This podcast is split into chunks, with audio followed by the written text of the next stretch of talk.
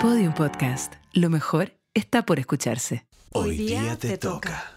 Porque hoy día te toca. Hablar de sexo. Una conversación íntima para entender todo eso que siempre quisiste saber. Pero nadie te quiso contar. Hoy día sí. Hoy día te toca. ¿Hoy día me toco? No, hoy día te toca. Porque mientras más lo hablamos, mejor, lo pasamos. Soy Cata Ramírez Soy Nico Aguirre, y juntos somos educadores sexuales de pares. Que es como que tu mejor amigo sepa mucho de sexo. Sexo, sexo, sexo. En este artículo que estaba leyendo, entonces hablaba de esta cosa, de que del tiempo que llevamos como especie humana sobre la Tierra, del Ajá. 100% de ese tiempo, el 95% Sí. hasta ahora, o sea, como si de un día completo hasta las 11 y media de la noche, Ajá. hemos sido cazadores recolectores, ¿cachai? Que hemos vivido en comunidades nómades que se mueven y el 5%, o sea, de las 11 y media hasta las 12, hemos, es lo que llevamos en este periodo como post-agricultura. Como en esta era moderna. En esta era moderna, este nuevo orden que hizo que eh, nos convirtiéramos en seres como más sedentarios, estancados en lugares y empezáramos a generar estas sociedades más grandes Sí. Que empezaron a ser un, para mi gusto, un verdadero problema. O sea, si yo pudiera volver el tiempo, yo sería nómade, cazador-recolector, me iría ¿Sí? en esa, feliz. Lidiarías con esos peligros. Lidiaría 100% Con con, los esos peligros. y, y- Sí, claro, ¿Sí? y con, con ir encontrando esta cosa, con entender que no es necesario estarse eh, eh, como llenando el cuerpo de comida todo el día para poder eh, hacer las cosas. Por el contrario, como en ese aspecto somos una especie bien eh, cagona, digamos, como que Sí. somos... eh, como cazadores no somos tan buenos. Cuando hablamos de cazadores estamos hablando de caza de conejos, de ratones, de algunos pájaros, de carroñar eh, el cuerpo que puede haber quedado ahí tirado de una cebra cazada por un león, Ajá. ¿cachai? Comer muchos granos, eh, comer mucha fruta, como que eso era lo que nos tocaba y, y hasta que llegamos a instalarnos aquí a, a- tal vez en un paisaje muy hermoso, también yo lo podría entender. Sí. Como decir, ya, bueno, no quiero caminar más, me quiero quedar aquí, aquí hay agua, aquí hay, no sé, no tengo idea, pasto, aquí hay todas las condiciones que hemos descubierto en estos chorro mil años para Sí. poder hacer vida. Y hasta llegar a hoy. Claro, ahí no en- hay agua, hay Uber Eats. hay- Sí, pues hay todo, está Sí. lleno de lujo, está todo para poder disfrutar y gozar y gozar y gozar. de todas maneras. Igual yo preferiría lidiar con una gran bestia que está a punto de atacarme que con el estado de cuenta de mi tarjeta de crédito. Sin Hoy. duda, sin duda que podría ya arrancar, podría ya arrancar. A propósito Sí. de eso, bueno, eso es muy interesante también, se me mezcla con el hecho de que, por eso cuando, o sea, es real que la, el coito entre los humanos, eh, a partir de lo biológico, es cortito igual, por lo mismo. Porque es un momento de mucha vulnerabilidad en la que fácilmente un animal podría atacarte Sí, y, po. y podría morir. Estás distraído ahí pasándolo bien. Claro. O en esos tiempos, no sé si era pasándolo bien. ¿En qué momento empezó a aparecer el placer ahí? ¿Qué tiene que ver el placer con todo esto? O yo creo que a lo mejor en la antigüedad el placer era algo que estaba instalado y después con la llegada, ponte tú, del cristianismo, el placer se erradica de nuestras vidas como una cosa más de más social, más cultural. De todas maneras, de todas maneras. Bueno, hay varios factores, Sí. que eso es un poco lo que queremos hablar ahora, eh, que nos llevaron de estas comunidades más pequeñas, nómades, donde supuestamente la gente compartía todo, como desde una sexualidad muy abierta, eh, una gran generosidad por parte de la naturaleza también, donde Ajá. había una abundancia tremenda. Entonces se compartía eh, la sexualidad, se compartía la crianza, se compartían muchas cosas. Pero cuando tú dices se compartía la sexualidad, era como todos con todos, ponte tú. Me parece que era todos con todos. Como que no estaba arraigado este concepto de la monogamia, sino que Ajá. estaba más este concepto de el reproducirse y el cuidarse como especie, como tribu, digamos, como grupo. O sea, Eh, quizás en ese tiempo no estaba instalado el concepto que es muy nuevo, ¿cierto?, del poliamor, sino como de la poligamia. Por ejemplo, Ajá. por ejemplo, más encima que también sabemos que la mujer tiene acceso a los multiorgasmos o que tiene una, Sí. una curva del deseo bastante diferente a la del hombre en algunos sentidos. Entonces, eh, era posible que una mujer, por ejemplo, tuviera varios amantes en una noche porque simplemente estaba preparada para tenerlo. Y no era- Biológicamente. No era, importante finalmente eh, de cuál de estos hombres fuera el crío, sino que con que fuera de alguno de ellos ya era suficiente. Total, digamos. la crianza era en comunidad. Era en comunidad también. Oye, mira, tiene mucho sentido, como en términos biológicos, la respuesta sexual de la mujer no tiene este periodo refractario, Claro. Que es el que tiene el hombre, que después de tener un orgasmo o de eyacular, necesita cierta cantidad de tiempo para reponerse y volver a tener una nueva erección. Exacto. Nosotras no tenemos eso, por eso es que potencialmente podemos ser multiorgásmicas, Pero no lo había pensado así, que podríamos tener durante una noche, Claro. ¿cierto? Varios amantes distintos, si, le- si a una le da el cuero, Claro. Se anda con, la, con ganas. pero se podría. Como est- esta idea, por ejemplo... Sería na- biológicamente natural, digamos. Posible. Posible, eso, totalmente. Entonces, Entonces, ya, ah, dale. nah, yo voy, ya, ok. Entonces, en el fondo, algo. a lo que voy es que estaban como, eh, de lo que pude recopilar, estas como tres grandes aristas por las cuales pasamos de esta vida libre y hermosa, yo me imagino, muy hermosa, Ajá. a esta cosa eh, como más parecida a lo actual, ¿no es cierto? Sí. Que es eh, la familia como el único gran núcleo y de la preservación de la especie y sobre todo como de la propiedad privada, digámoslo. Entonces está la religión, por un lado, que tú mencionabas, como con su evangelización y con su, con su amor a, a- a Dios y a la santidad y el Espíritu Santo, no tengo idea. Sí. Está por otro lado, bueno, el tema de la agricultura, que fue lo que dijimos, ¿no es cierto? De Sí. poder eh, poseer un pedazo de tierra donde yo y los que desciendan de mí puedan asegurarse como una vida y una, no tengo idea, un buen pasar. Y también, que me pareció muy interesante, porque no lo conocía, el tema de las enfermedades de transmisión sexual, fíjate. A ver, ¿cómo es eso?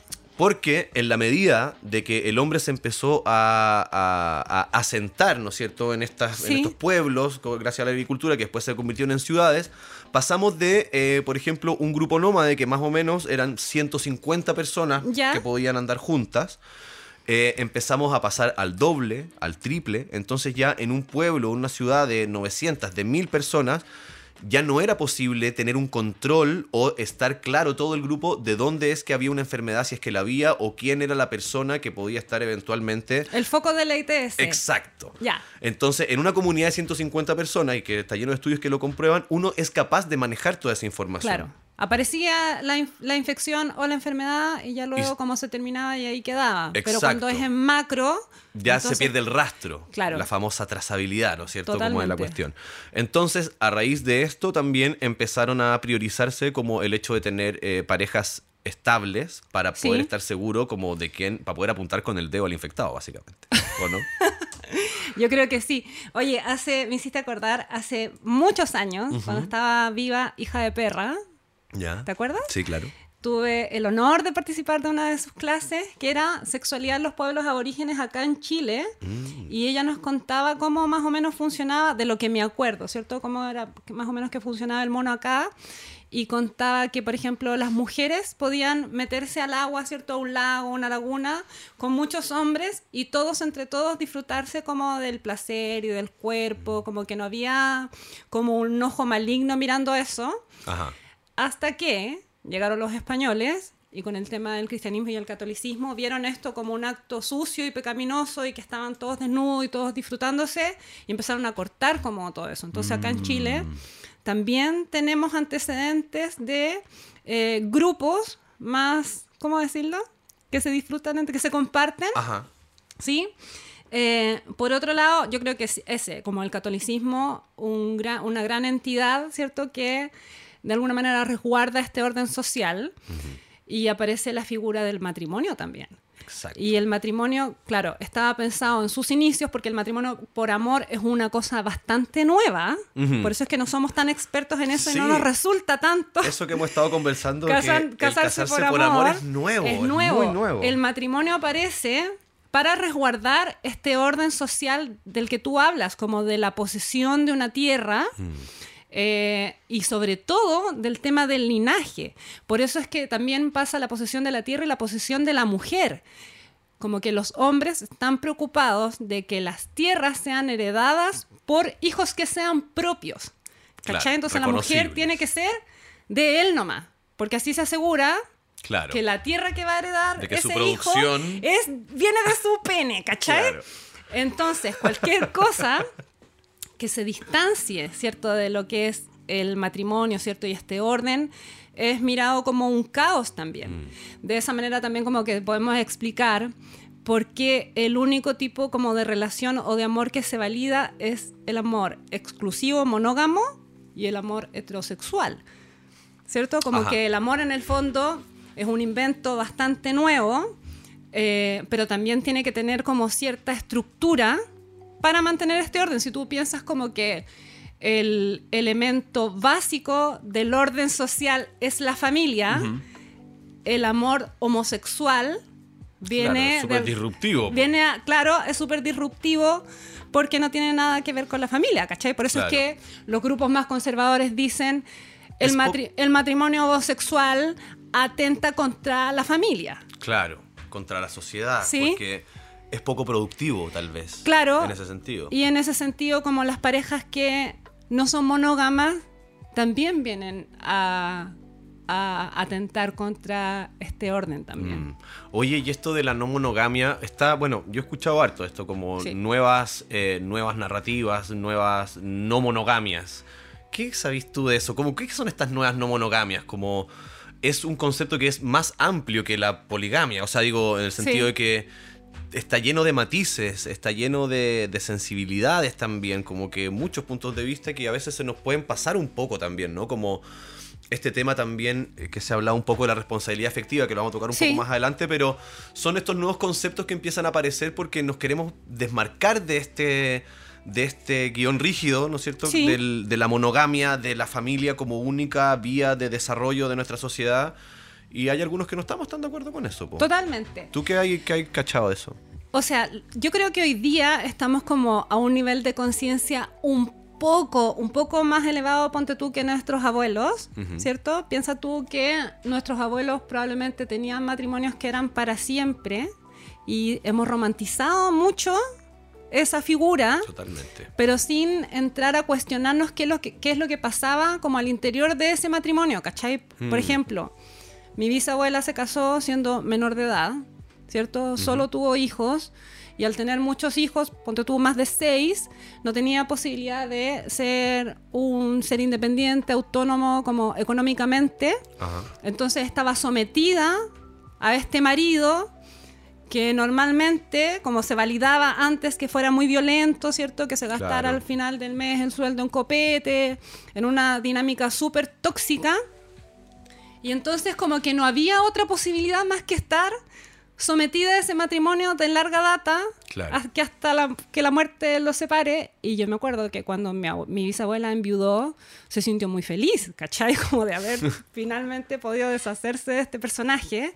Y es algo que le pasa a muchas abuelas también. Hoy día, a propósito de que se está rompiendo un poco este como estos valores sociales que están tan rígidos, que es una palabra que hemos ocupado Es que- muchísimo, sí, hemos entrado a cuestionar ese tipo de cosas, ¿cachai? Y hemos entrado a cuestionar este modelo que si bien hoy día es más o menos moderno, que nos casamos por amor, ¿cierto? Que ya no estamos obligadas a casarnos con este caballero, que, ¿cierto? Claro, no es un contrato armado por necesidad o por Claro. eh, conveniencia. Sí, pero también hay una necesidad ahí, ojo, Mm. Una necesidad que instalan los medios también. Ah, Hay bueno. toda una industria del amor que lo que hace es buscar más clientes y esos clientes llegan en el, en el fondo como por que esta industria del amor que está hecha como por el mercado, ¿cierto? Y por los medios de comunicación, tienen que ver con instalarte inseguridades. Y Mm. desde las inseguridades, necesidades. Poder hacer un match con un producto que te... Claro, por ejemplo, Claro. el 14 de febrero. Pero lo que te quería decir es, como, cómo aparecen estas nuevas narrativas de relaciones es porque nos cuestionamos qué tan tóxico es el modelo monógamo exclusivo hoy. Me hace pensar muy fuerte en el cómo esto nos, nos aísla. O sea, esto que hablábamos antes Sí. de cómo, ok, vivimos en una sociedad, para Sí. empezar, donde supuestamente interactuamos entre todos los que somos parte de ella y Ajá. así de esta manera hacemos que avance. Y resulta que aparece este modelo como del matrimonio, que es un contrato que amarra a dos personas a estar para siempre la una con la otra y Sí. deberse la vida, no sé qué. Y esto empieza como sociedad a fragmentarnos finalmente, porque empieza a pasar que este núcleo, estas tres personas que eran parte de una sociedad, ahora son un núcleo Sí. y empiezan a velar por, por sí mismos, digamos, y empiezan a tener sus propias cosas y pasa esto, a lo que quiero ir para hacer la corta, la ropa sucia se lava en casa, o no empieza a pasar esta cosa como que Y eso es súper se peligroso. empieza, se empieza como a, a absorber la o sea, se abstrae de la sociedad y se crea un nuevo núcleo dentro de esa casa Sí. que es pareciera que es mejor Hermético, no compartir lo que esas cosas como que tienen que saberlas solamente esas personas y hablábamos justamente de lo importante y lo sano que es para una relación poder estar en diálogo justamente con su comunidad más cercana, como Claro. poder yo contarte qué pasa en mi relación, tú contarme qué pasa en la tuya, y de esta manera ir viendo para no justamente caer en esto como, no es que lo que pasa en mi casa yo me lo, me lo quedo ahí, y así cuántos abusos y violencia intrafamiliar hemos visto. Totalmente. O sea, el, el- este modelo exclusivo y cerrado, hermético, también es, un, es una cuna de violencia Caldo invisible. de cultivo. Es eso, un caldo de cultivo. Ahora, hay algunas estudiosas, ¿cierto? De estos como nuevas no monogamias. Brigitte Basayo es una gran exponente y ella habla como de la jerarquización de los afectos y bajándolo como más a la realidad, ¿cierto? Ajá. No solo en un matrimonio piensa tú, o yo también lo pienso, cuando me he puesto a pololear, conozco a alguien los tres primeros meses y es como que ese alguien nuevo pasa a ser prioridad en mi vida y la relación más importante que yo tengo comparada, por ejemplo, con mis amigas de 10 años, Claro. incluso con mi familia. Incluso con gente con la que puedes tener una responsabilidad gigante, como con tu trabajo, no tengo idea. Con todo, como sí. que viene, viene esta relación de pareja a ser lo más importante de tu vida. Encontraste a tu media naranja y te olvidaste. Ah, y eso, lo de la media naranja. Y te olvidaste de todo lo demás. Entonces, por ejemplo, hay mucha gente que hoy día se lo pregunta, ¿por qué? Ya nosotros dos podemos estar en el café que estuvimos en la Ajá. mañana y viene el, el garzón y nos pregunta, ¿ustedes son pareja? No, somos solo amigos. Como si eso viniera como en una escala más, como que la amistad viniera en un Claro. escalafón un poquito más abajo, ¿cachai? Como que lo más importante Mm, es ser pareja. claro. Y también como esta idea de que Estoy todos resuelto. y que así, todos necesitamos ser pareja Mm. y que todos andamos buscando como esta alma gemela. Es que ese tema de la media naranja que tú decís que también lo he visto en memes y posteos como... Yo no soy una media cosa andando por ahí, yo soy un, un cuerpo completamente entero, autosuficiente con sus emociones, con sus experiencias y todo, y si puedo encontrar a otra persona en las mismas condiciones que esté dispuesta a pasar, no tengo idea, desde una temporada conmigo, el amor de mi vida, Ajá.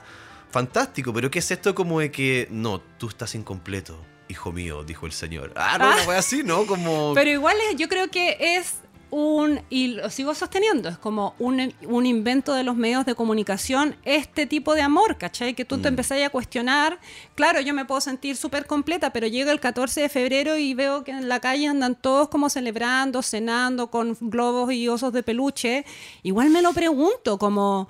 ¿Soy rara? Estoy haciendo, claro. Lo estoy haciendo bien, hay algo como viene la inseguridad, ¿cierto? Como soy un nuevo cliente de este amor inventado. Y, y si estáis soltero o si estás soltera, igual la sociedad te mira como esta persona no es tan confiable, algo debe tener, ¿por qué no está en pareja? Algo Claro. debe pasar. Erige el bicho raro si estáis soltero, como que o sea, hay una propaganda mediática importante del amor en pareja. Piensa, por ejemplo, en los departamentos pilotos. Está, está todo hecho. Está todo hecho para estar en pareja. Sí, 100%. No se me ocurre otro ejemplo ahora, pero, pero si empezamos a desmenuzar o a reflexionarlo más, nos vamos a dar cuenta que la sociedad está hecha Te para empuja que para allá todo el tiempo. encuentres, encuentres a esa persona. Oye, y en esta propaganda del estar en pareja, igual yo me doy cuenta, porque tú sabes que yo tengo, tú lo conoces, tengo un hijo que va a cumplir 22 años. Sí, perfecto. Entonces está este cruce generacional, porque nosotros conversamos mucho y yo veo como los referentes que él tiene hoy respecto del amor, digo, como referentes pop. Y pienso los referentes con los que crecí yo, por ejemplo, cuando hablo de esta industria del amor, ¿cierto? Hecha por los medios de comunicación, son relatos y leyendas que vemos en la música, en, lo, en la televisión, en los libros, en, la pel- en las películas. Y, y me da gusto ver cómo hemos ido desarrollándonos. Por ejemplo, pienso en Bridget Jones, Ujú. ¿cachai?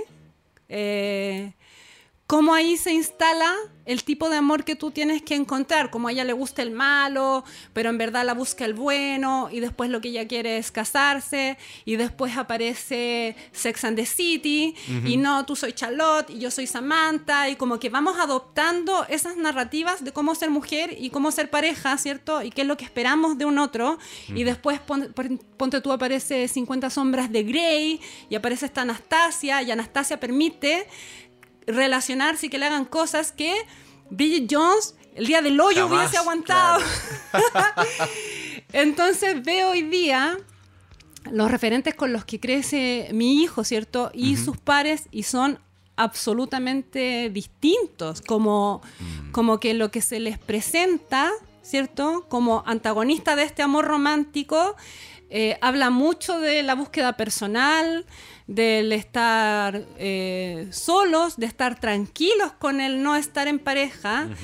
O mm, también de buscar, como dices tú, como otras narrativas de la relación también, ¿cachai? Sí. O sea, él me, él me pregunta como, ¿estáis saliendo con alguien y es una relación abierta o qué? Como que lo tienes muy, muy, muy Sí, adentro. Pareciera ser que de alguna manera se, se ha hecho un trabajo igual, o la generación en la que estamos nosotros, incluso tal vez a través de este mismo podcast, en el fondo hay gente que se ha estado cuestionando, hay personas que han estado eh, reflexionando más intensamente sobre los matices que hay detrás de todos estos temas, y a mí me parece que las generaciones que vienen hoy, yo igual les tengo fe en el sentido de que eh, son más abiertas para hablar, como que ya hay varios muros que están un poco derribados, entonces Sí. hay un diálogo que es más fluido, pero también en ese sentido eh, tengo como un pequeño resquemor Ajá. porque está muy bien en el diálogo social como se ha avanzado, pero yo no sé si profundamente, como lo hemos hablado otras veces, como Sí. a través de la educación sexual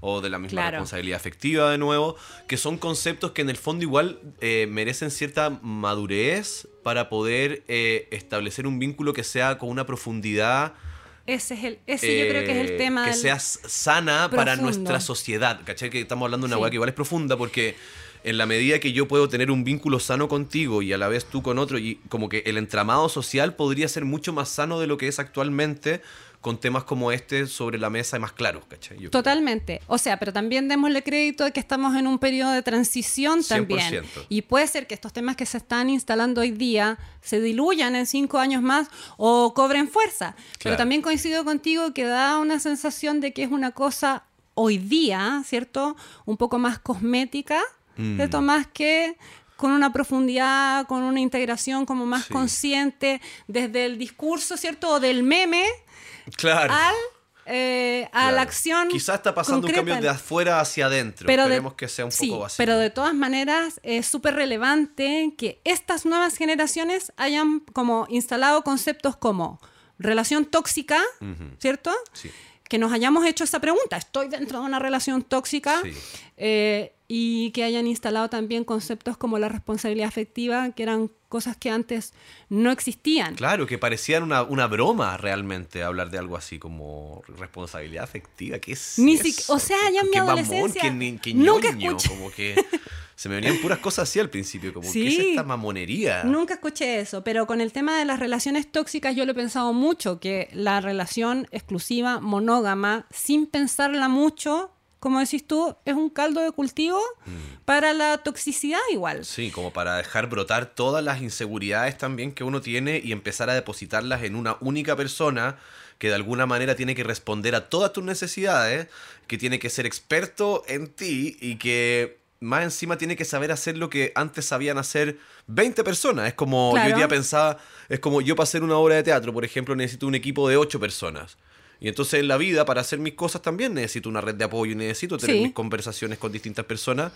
Y de repente aparece esta persona, esta media naranja, y es como que yo echara a todos mis compañeros de la obra y dijera, no, yo con esta persona puedo hacer la obra completa. Claro, y ¿A tengo, que, y tengo que trabajar, ¿cierto?, arduamente para que esa alma gemela se mantenga ahí y muchas veces ese trabajo se transforma como en manipulación emocional, Mm.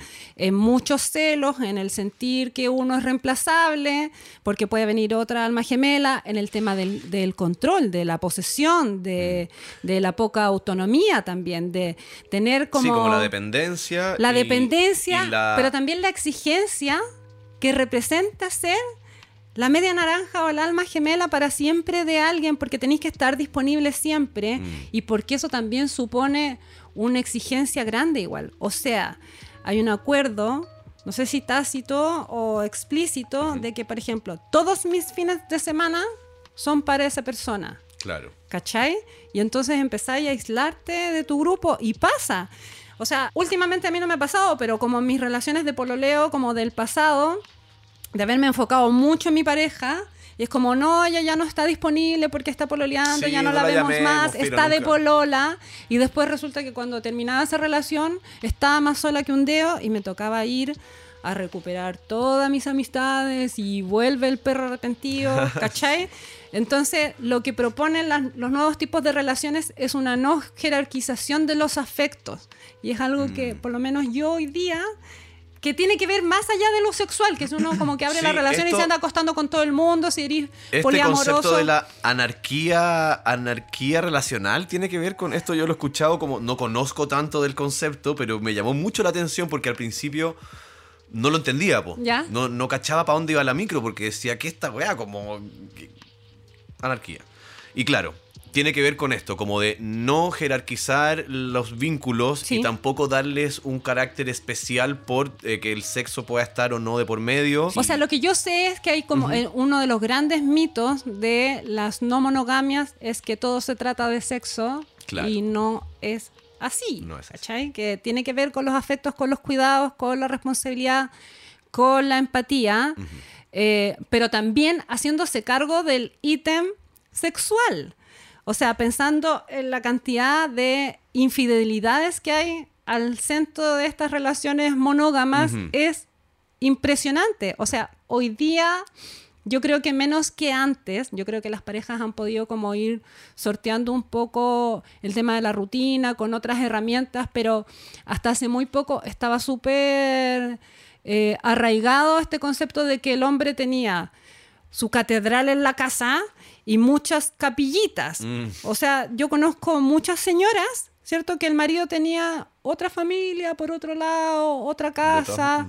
Entonces, esto como de, de las no monogamias, ¿cierto? Y estos nuevos tipos de relación, en el fondo lo que quieren hacer es regularizar una cuestión que ya históricamente venía pasando. Claro. O sea, ¿cuántas veces, yo te pregunto a ti, fuiste infiel en una relación de largo plazo, en un pololeo, y miraste para el lado? Eso ocurre. Eso es lo que, sí, eso estaba pensando ahora, como si nos están escuchando ahí, están en pareja o están solo, como realmente pregúntate eh, dónde están estos como supuestos límites, porque pasa esto que nos estamos como un poco sensibilizando como sociedad y se están Sí. tomando en cuenta como más, más cosas y todo.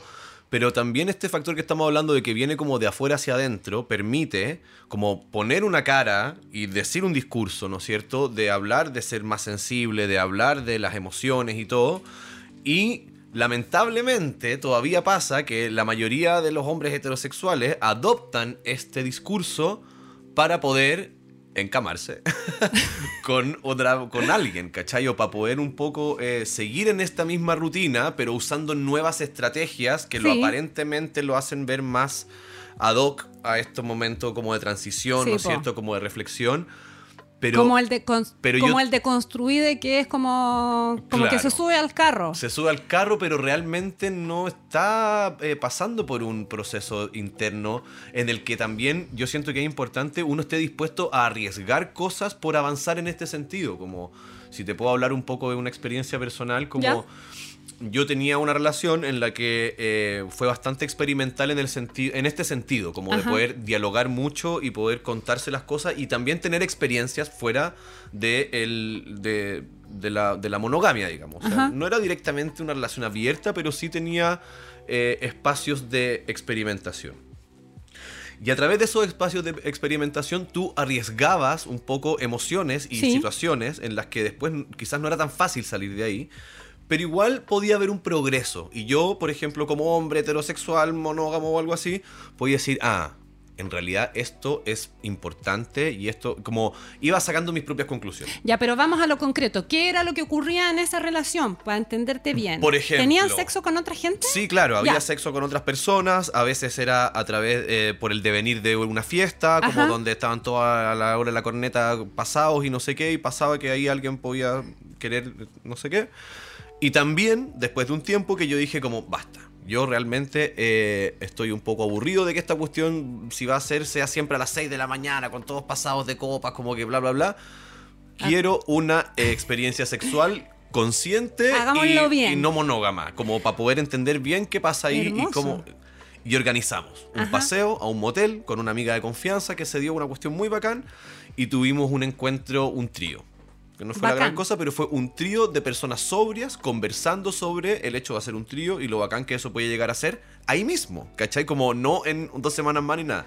Y empezó a pasar y, y ocurrió y fue ex- eh, hermoso. O sea, fue mucho más que como súper caliente, fue súper hermoso porque era una sexualidad en diálogo, en confianza, muy entretenida, muy lúdica y, y con experiencias como esas entonces, para no desviarme tanto de lo que estaba hablando antes, uno va creando como un criterio formado sobre cómo relacionarse, ¿no es cierto?, para poder de alguna manera apelar a las emociones y a las sensibilidades de las personas y realmente, realmente dialogar. Porque tengo este caso, para cerrar, Sí. Eh, hablando siempre como con mis amigos y todo, donde normalmente tiendo a ser el de la visión un poco más alternativa, ¿cachai? Ajá.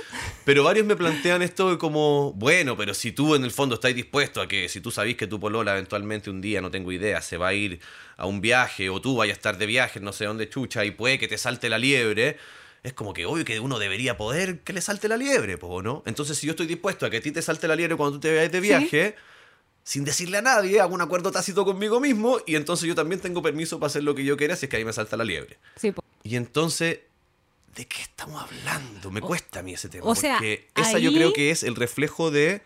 Me atrevo a generalizar. Sí. El 90% de El los 90, hombres. sí, y de las relaciones en general. Mm. Pero yo también me atrevo a decir que esa dinámica en particular que tú acabas de señalar está dentro del contexto de una relación tóxica, porque ocultas información al otro, ¿cachai? Tener vínculos sin contarle al otro, ¿cierto? A escondidas, que tiene que ver con la mentira, Mm. está catalogado como eh, toxicidad igual. Sí, esta- Al contrario de la relación afectiva donde tú armas acuerdos claros, ¿cachai? No sirve como decirlo entre, oye, cuando tú no así me voy a culiar a alguien, ¿cachai? Claro.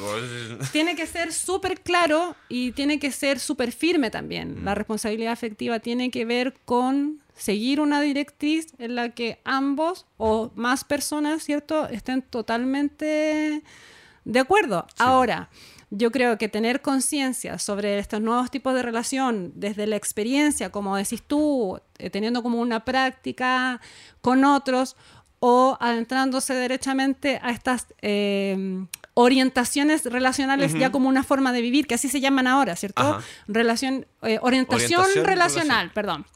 Orientación relacional. También yo creo que tiene que ver, porque yo creo que hay mucha gente que no se atreve, ¿cachai? Porque da miedo igual, porque es algo nuevo, empezar a vivirlo desde la reflexión, ¿cachai? Que es, por lo menos va a ser como el, el paralelo contigo, lo que a mí me está pasando hoy en día, que, bueno, tú sabes que yo me casé, Sí, po. ¿cierto? Sí, po, sí, po. Con todas las de la ley, no religión, pero sí me casé. y al Hiciste tu contrato. Hice mi contrato, hice mi contrato y lo hice a los 40 años, ¿cachai? Entonces, viví sola con mi hijo, 17 años, ¿cierto? Una mujer independiente, autónoma, como dueña de mí misma, pero igual el- la industria del amor me la vendió, ¿cachai? Me la super vendió. Y los relatos de la gente a mi alrededor también como que fomentaban esto de que yo estaba incompleta. Al ser madre soltera, como que la frase que yo más escuché en los años como, era como, ¿cuándo vaya a rehacer tu vida? ¿Cachai? O amigas que me decían, ¿cuándo vaya a tener un pololo estable? O ¿cuándo vas a encontrar un compañero? Y yo me acuerdo que cada noche de esos 17 años, y no estoy exagerando, me acostaba con la sensación de que tenía una alita rota, una pata coja y que algo me faltaba. ¿Cachai? Entonces a los 40 me caso y me doy cuenta de que en esta exigencia monógama y exclusiva hay además muchas exigencias aparte que yo no estaba tan dispuesta a cumplir. Por ejemplo, como, no sé, hay gente que le sale naturalmente, pero como responsabilidades que tienen que ver con la otra familia o con el tomar decisiones en conjunto. Me costó mucho, mucho adaptarme a eso. Y ayer estaba leyendo una encuesta que el año pasado hizo la Prodemu, que se llamaba Desmitifi- Desmitificación del amor romántico y violencias invisibles, y decía que el 93% de las mujeres, más o menos como de mi edad, no estaba de acuerdo con la afirmación en el amor hay que cederlo todo. ¿Cachai? Y las mujeres más grandes, como cerca de los 50, el 83% decía esto mismo. Entonces era como, me quedan chicos los zapatos, ¿cachai? No me queda bien, no me siento tan bien, no me siento tan bien como en este modelo donde el sexo es siempre de la misma manera con esta persona. Eh, no quiero que mi vida sea así, quiero cambiar y también me asustaba como salirme de eso y del juicio social que, oye, tu matrimonio duró muy Sí, poco. po. Sí, pues que realmente eh, es súper fuerte lo que pasa con este tema porque tam- también pareciera ser que, eh, como lo esta cuestión del mercado que tú decís, Sí. bombardean muy fuertemente, como desde tu adolescencia Sí. hasta los hasta los 30, 40, que es como supuestamente donde ya si no la hiciste cagaste. Sí, po. y Entonces sobre todo a nosotras. Sobre todo a nosotras. o sea, la representación de las mujeres Ah, no, es que hasta solteras. ya le quedan como tres años nomás para en tener la guagua, televisión- ¿no? Una cosa así, ¿no? Como... si no te casaste a los 40, eres la loca de los gatos. En cambio, cuando tú te encontrás con un hombre soltero a los 40, O en más, general claro. en la tele lo veís como en un love Claro, bacán. su Fernando Clige ahí como... ¿Cachai? como una exacerbación. Como el, como el weón inalcanzable y tú como una buena perdedora. Heavy. Entonces sí. hoy día, hoy día yo recién me estoy planteando qué es lo que yo quiero de una relación, ¿cachai? O qué es lo que quiero de mi sexualidad, como en, en el sentido de como, o sea, cada uno va a hacer su propia reflexión, ¿cierto? La invitación es a buscar la relación que a ti te acomode y a distribuir los afectos como a ti te acomode. A mí yo me doy cuenta que lo que me gusta es la novedad. ¿Cachai? Eso como que me alimenta y me enciende la llama. Entonces ya me di cuenta que no quiero vivir eh, bajo el mismo techo con una pareja, porque eso es compartir las peores versiones del otro y yo en verdad quiero que la persona con la que esté en ese momento venga lindo a verme, ¿cachai? Quiero ver tu mejor versión Eso. Siempre. Me parece. Y es totalmente válido. Y hay otra gente que en verdad quiere que cuando le salte la liebre, ¿cierto? Con alguien en una fiesta, no tener que restringirse y que no esté involucrado el tema del respeto y el amor de por medio por la pareja. Y hay otra gente que tiene mucho amor para dar y quiere tener muchos pololos o pololas y yo creo que no hay una forma, no hay una sola forma correcta de amar, ¿cachai? Sobre todo si hoy día estamos hablando como diversidad, no todos cabemos en la misma cajita. De todas maneras, y ahí yo para ir cerrando, quiero decir que aquí lo que planteamos es el autoconocimiento en todas sus maneras, es lo más importante y lo mejor que podemos empezar a hacer desde ya. Sí, porque si no es muy fácil perderse en el otro. Sí. Me pierdo en tus ojos. y o sea, necesito de ti para poder estar. Si no estoy contigo me voy a morir. No si tú puedo te vas yo no respirar. sé qué voy a hacer. ¿Sí? No, loco, se va a ir y tú vas a estar súper bien porque tenés weas que hacer y cosas que te gustan hacer en la vida y por eso fuiste atractivo para la otra persona también. O sea, vamos a autoconocernos y para eso estamos aquí en este podcast que hoy día te toca autoconocer. Bien. Ya, Cata. Ya. Entonces, a propósito de todo lo que hemos hablado, yo te voy a poner esta canción de los Pet Shop Boys que nos viene a decir que el amor es un constructo burgués.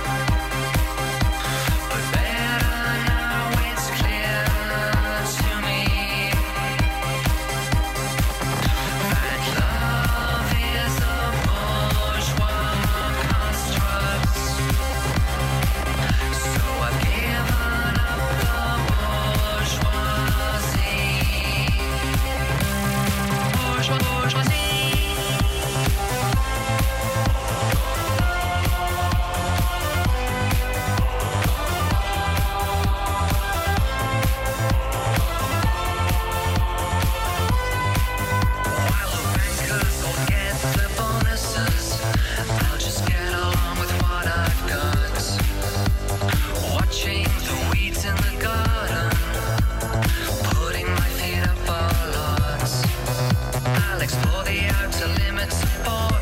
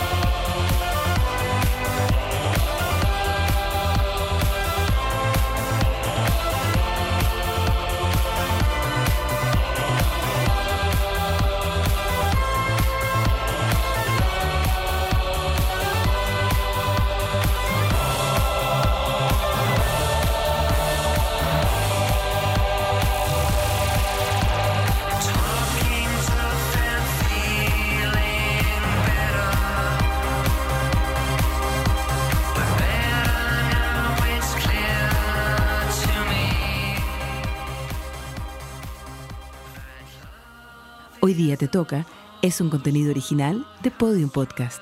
Para escuchar más conversaciones como esta, entra a podiumpodcast.com, Spotify o donde escuchas tus podcasts. Síguenos en nuestras redes sociales y búscanos como Podium Podcast Chile.